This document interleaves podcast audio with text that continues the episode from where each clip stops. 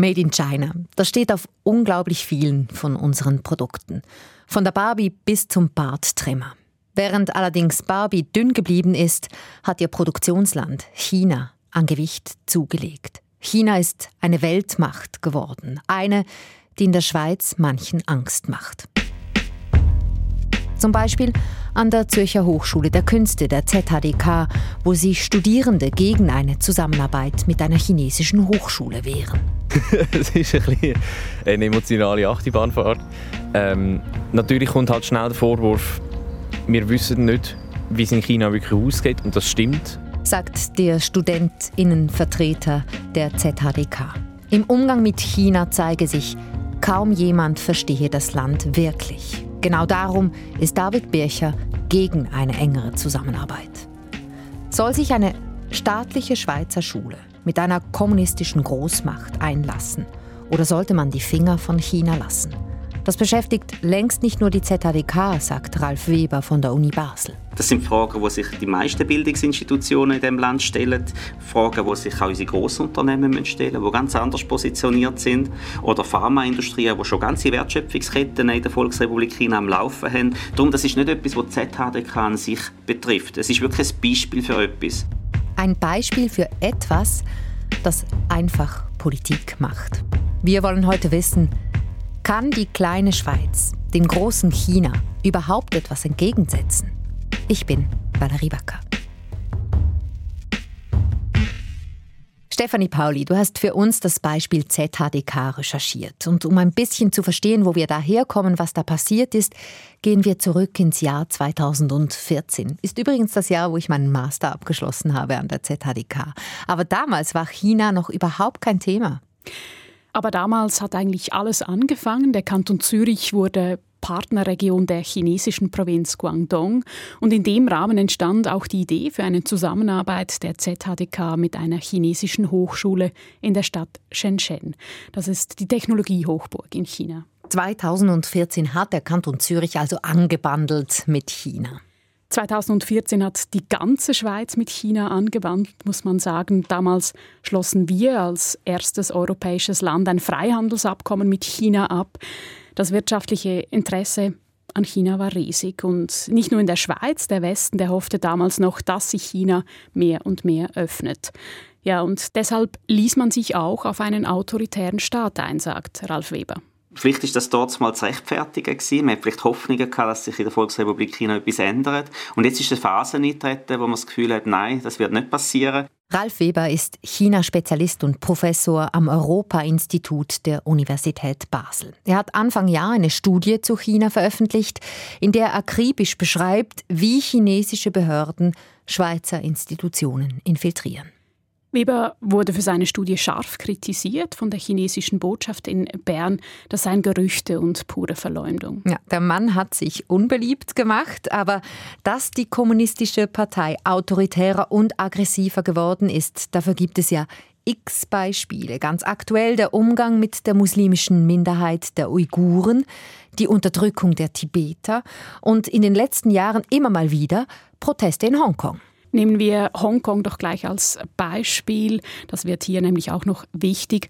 Als die Briten China Hongkong zurückgaben, wurden Abmachungen getroffen, zum Beispiel, dass gewisse demokratische Rechte bleiben. Da gehört dieser berühmte Ausspruch ein Land, zwei mhm. Systeme dazu. Ja. Mhm. ja, und das hatte viele Jahre Gültigkeit. Seit 2019 weitet aber die kommunistische Partei ihren Einfluss aus und versucht, die Rechte der Bürger in Hongkong zu beschneiden. Und deshalb gab es ja eben auch diese Proteste. Ja, und diese können sich sicher viele noch erinnern. Das war wochenlang in den Nachrichten. Und genau in dieser Zeit war eben auch eine Gruppe von ZHDK-Studenten in Hongkong im Austausch. Und die waren natürlich neugierig und haben auch gefilmt, was da vor sich geht. Nicht ungefährlich, eine Großstadt in Aufruhr. Und auch eine Inspiration für eine Künstlerin, einen Künstler, stelle ich mir vor. Eine Gruppe von Studenten aus der Schweiz und Hongkong machte dann zusammen aus dem Material einen Film, der mehr auslösen sollte, als vermutet wurde.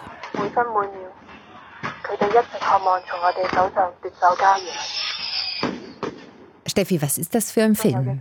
Es sind Bilder der Proteste zu sehen, Demonstranten in Tränen wegen dem Tränengas Und da mischt sich auch eine fiktive Geschichte rein. Es geht um eine Frau, die Angst hat um ihre Stadt, um Hongkong.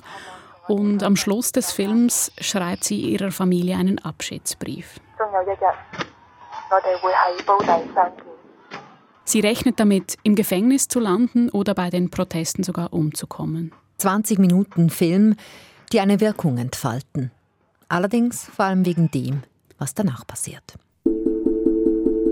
Die ZHDK die hat Post von der chinesischen Botschaft in Bern bekommen, die Bitte, der Film solle nicht mehr gezeigt werden. Das hat für Aufsehen gesorgt. Erst an der Hochschule, wo an Wänden auf einmal China-freundliche und China-feindliche Parolen auftauchten. Und dann eben auch in den Medien. Zürich fragte sich auf einmal, reicht Chinas Arm bis in unsere Klassenzimmer? Und die Studenten fragten sich, wenn unsere Schule mit China zusammenarbeitet, stellen wir uns dann nicht automatisch gegen die Demonstranten in Hongkong? Es sei wirklich der Wendepunkt gewesen, sagt mir Franziska Winkler. Sie war damals auch in Hongkong und Co-Präsidentin von Verso, der Studierendenorganisation an der ZHDK. Also ich habe heute auch das Gefühl, dass wenn nicht die Auseinandersetzung oder die Ausschreitungen in Hongkong passiert wären, dass wir dann vielleicht gar nie so kritisch wären gegenüber dieser Kooperation. Sag mal, wie hat eigentlich die ZHDK auf die Forderung der chinesischen Botschaft reagiert? Sie ist nicht darauf eingegangen und hat darauf hingewiesen, dass in der Schweiz die Freiheit der Kunst gelte. Das steht ja auch so in der Verfassung. Gehen wir zurück zu den Studierenden. Ihre Angst vor Einflussnahme, die wurde also durch diese Intervention geweckt. Was haben Sie denn konkret gemacht? Die Studierendenorganisation Verso hat die Bedenken der Studierenden zusammengefasst und die dann an der Hochschule verschickt. Wir fassen zusammen. Punkt 1. Die Studierenden sehen die Freiheit der Kunst und Lehre in Gefahr. Punkt 2. Sie kritisieren die Menschenrechtsverletzungen. Punkt 3. Sie sehen die Sicherheit der Dozentinnen und Dozenten in Gefahr, wenn diese in China an der neuen Hochschule lehren. Punkt 4. Sie befürchten, dass Innovationen und Forschungsergebnisse vom chinesischen Militär gebraucht werden. Das chinesische Militär, also jetzt im Stile von, die sind einfach überall, so wie die Botschaft in Bern einfach aufgetaucht ist mit ihrem Anliegen. Es ist so, dass die geplante gemeinsame Designhochschule beim Harbin Institute of Technology, dem HIT, angegliedert ist. Das ist der Kooperationspartner der ZHDK und übrigens machen da auch noch zwei weitere europäische Hochschulen mit. Ja, und das HIT ist eine Universität, die traditionell enge Verbindungen zum chinesischen Militär hat. Genau das macht dem aktuellen Co-Präsidenten der Studierendenorganisation Verso Sorgen. David Bircher ist der Nachfolger von Franziska Winkler, die wir vorher gehört haben. Und inzwischen organisiert er die Widerstandsaktionen der StudentInnen und legt den Finger auf den wunden Punkt. Wenn an einer Designhochschule neue Überwachungskameras äh, entwickelt werden, für was werden die dann gebraucht und für was werden die Technologien, die an dieser, an dieser Schule entwickelt werden, wo es ja nicht darum geht, oder nicht nur darum gehen wird, ähm, möglichst ästhetische Stühle zu produzieren beispielsweise, sondern halt einfach auch moderne Technologien. Das Beispiel mit den Überwachungskameras ist natürlich nicht zufällig. Es ist allgemein bekannt, die kommunistische Partei, die überwacht die Bevölkerung rigoros. Gut, die Studierenden, die kritisieren jetzt also das Vorgehen der ZHDK, ihrer Hochschule, aber Kritik alleine, die ändert ja nichts an den Zuständen. Was läuft denn jetzt konkret? Ja, Verso will in den kommenden Wochen bei der Hochschulleitung eine Petition gegen die Kooperation einreichen. Birch hat mir gesagt, gut 500 Studentinnen hätten diese unterzeichnet. Das ist gut ein Fünftel aller Bachelor- und Masterstudenten an der ZHDK. Ich fasse mal die Bedenken nochmals zusammen. Mangelnde Freiheit, mangelnde Sicherheit, Menschenrechte, die nicht eingehalten werden und die Angst, dass entwickelte Produkte vielleicht missbräuchlich eingesetzt werden. Sag mal, wie sieht das eigentlich der Direktor der ZHDK, der Verantwortliche?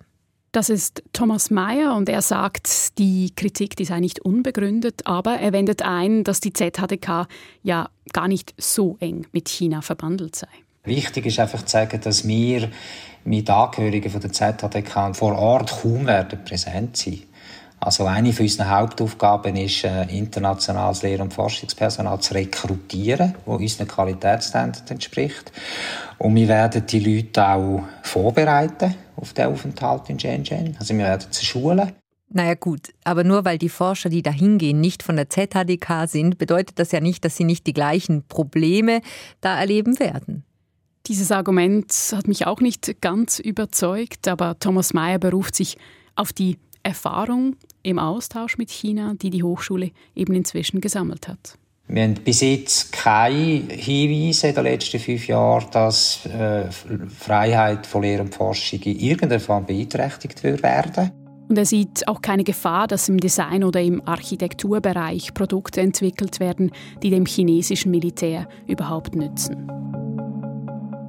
Wie heikel der Umgang mit China tatsächlich ist, ist also umstritten. Es gibt Kritik am Einparteienstaat, der seine Bürger kontrolliert.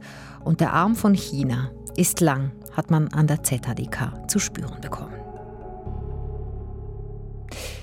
Gibt es eigentlich auf die Kritik der Studierenden auch eine Reaktion von Seiten China? Ja, die kam und zwar aus den eigenen Reihen. Ich habe das irgendwie erwartet, dass das wird kommen. Und dann ist es stündlich lang nicht gekommen. An der ZHDK studieren auch 15 junge Leute aus China und die hat die Kritik von Verso natürlich in Bedrängnis gebracht. Aber der Brief, der wäre ja nicht an Sie gerichtet. Sie waren nicht gemeint in dem Sinne. Gemeint haben die Schweizer Studierenden natürlich eigentlich den Staat, die Partei, die Regierung, aber die chinesischen Studenten, die fühlten sich angegriffen und schrieben dann zurück. Das Papier bedient in großen Teilen Vorurteile und Ängste gegenüber der Volksrepublik China und Menschen mit einem chinesischen Hintergrund. Es führt unreflektiert Fakten an und argumentiert auf dieser Basis gegen ein Projekt zwischen unseren Kulturen. Becher liest aus dem Brief vor, in dem sich die chinesischen Studenten wehren. Tun sie das freiwillig? Wir sagen dies nicht, weil wir Teil des Systems China sind oder uns die CCP dazu zwingt, dies zu schreiben, wie man uns unweigerlich vorwerfen wird, sondern wir sagen dies, weil es nicht unserer Erfahrung in unserem Land entspricht. Das schreiben die chinesischen Studenten hat es David Becher überzeugt? Es hat ihn vor allem extrem ins Grübeln gebracht. Es gab mehrere Gespräche mit den chinesischen Studierenden und im Gespräch mit ihm hat sich gezeigt, es finden sich eben nicht einfach Antworten. Ist denn vielleicht der Mindgap, also die, die Unterschiede in der Denkweise, sind die einfach zu groß? Ja, das sagt zumindest äh, unser Experte auf dem Gebiet, Ralf Weber. Ich glaube, das Wissen, das uns vor allem fehlt, ist eins über den Marxismus-Leninismus, wo immer noch die ideologische Grundlage der Volksrepublik China bildet. Nicht? Das Wissen über wie Partei funktioniert eigentlich, was jetzt Partei auch unternimmt, um zum Beispiel wirtschaftlich interessierte Kreise zu binden nicht, ähm, auf Reisen einzuladen. In was für ein Gesamtkonzept geht das eigentlich hin? Was verfolgt die Partei da damit für Interessen?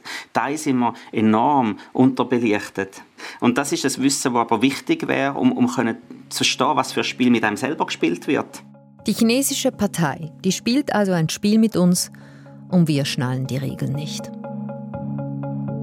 Wir verstehen zu wenig, wie diese Gesellschaft, die Wirtschaft, dieser Einparteienstaat tickt. China ist überall auf der Welt präsenter geworden und dabei versucht China ja nicht nur die wirtschaftlichen Interessen durchzusetzen, sondern versucht auch Einfluss darauf zu nehmen, wie über China gesprochen wird. Das haben wir ja jetzt gesehen an der ZHDK. Ganz genau. Und da kommt China die Kunstfreiheit an der ZHDK eher ungelegen.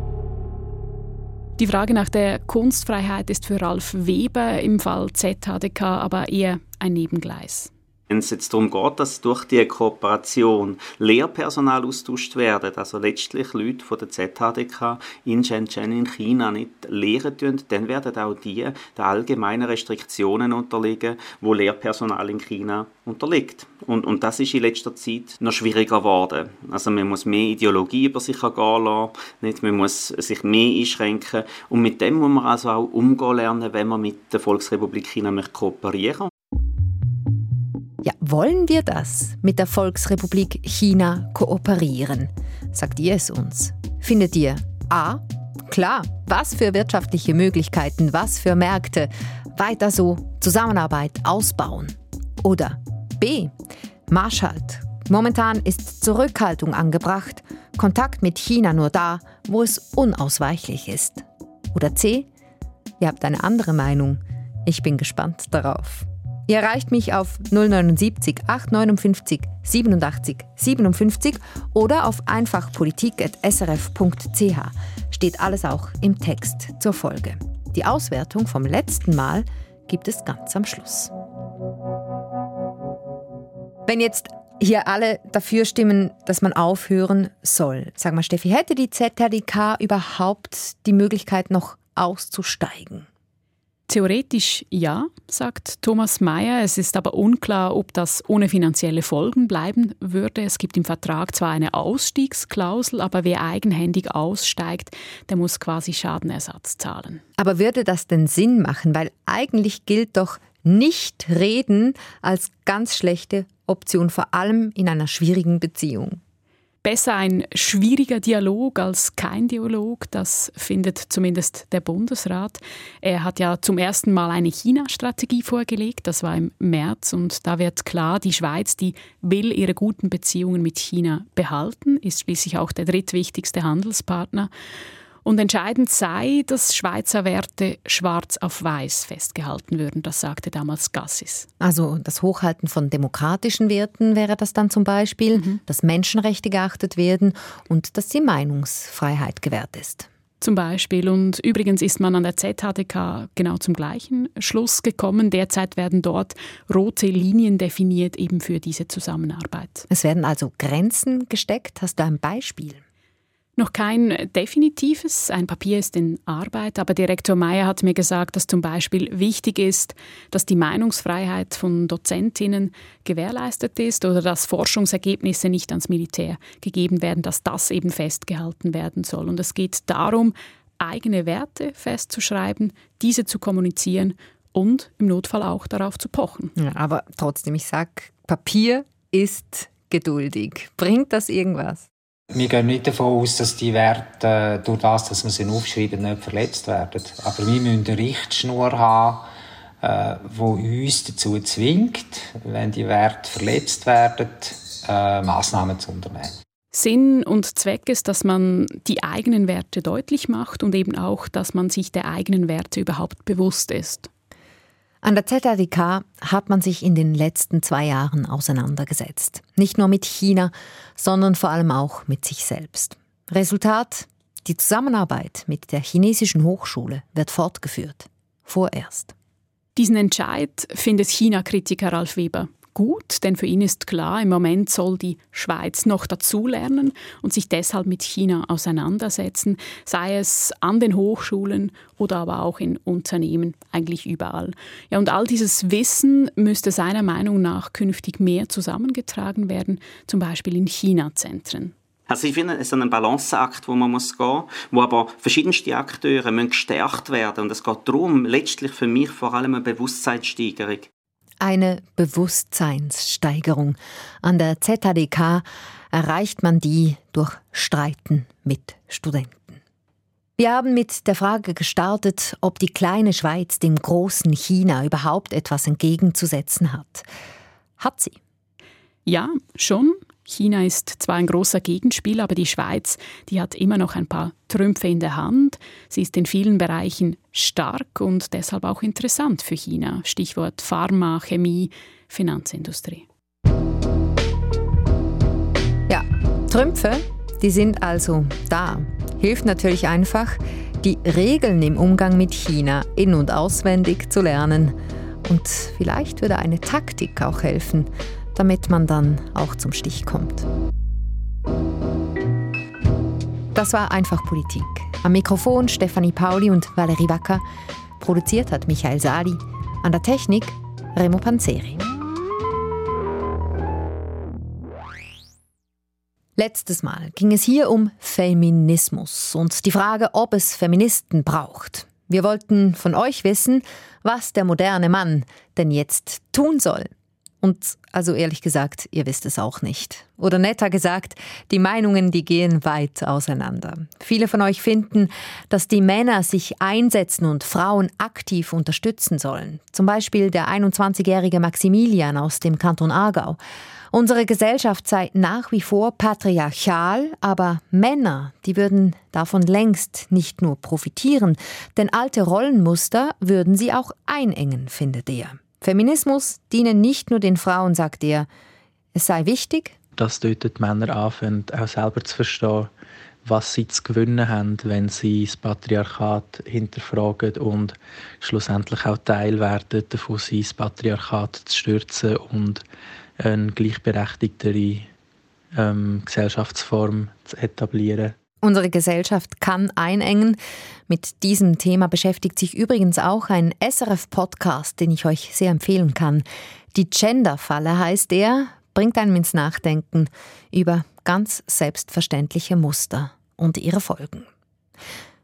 Auch Saskia aus dem Kanton Appenzell-Innerrhoden hat sich gemeldet. Sie studiert in Bern und bezeichnet sich als Feministin. Das kommt, je nachdem, wo sie das tut, ganz unterschiedlich an. Hat einfach etwas dran, was die Leute abschreckt, die nicht einverstanden sind. Und ich habe gemerkt, dass ich ganz andere Reaktionen auf den Ausdruck bekomme in dem Umfeld als zum Beispiel an meinem Studienort Bern von meinen Kommilitonen. Und für mich ist Feminismus nicht, dass die Frauen ab Macht müssen, sondern eine Gleichstellung. Wir wollen nicht mehr, sondern wir wollen einfach gleich viel. Gleich viel. Aber einige Unterschiede, die kann man ja nicht wegreden. Und ich muss zugeben, ich habe mir wirklich selber noch nie überlegt, wie das ist, als 1,90 Mann in der Dämmerung hinter einer Frau herzugehen. Jonas schreibt, ich nehme meine Kapuze immer runter oder gehe etwas langsamer. Und er lächle auch, schreibt er. Finde ich super. Wenn wir uns begegnen, zeige ich dir dann auch die Zähne.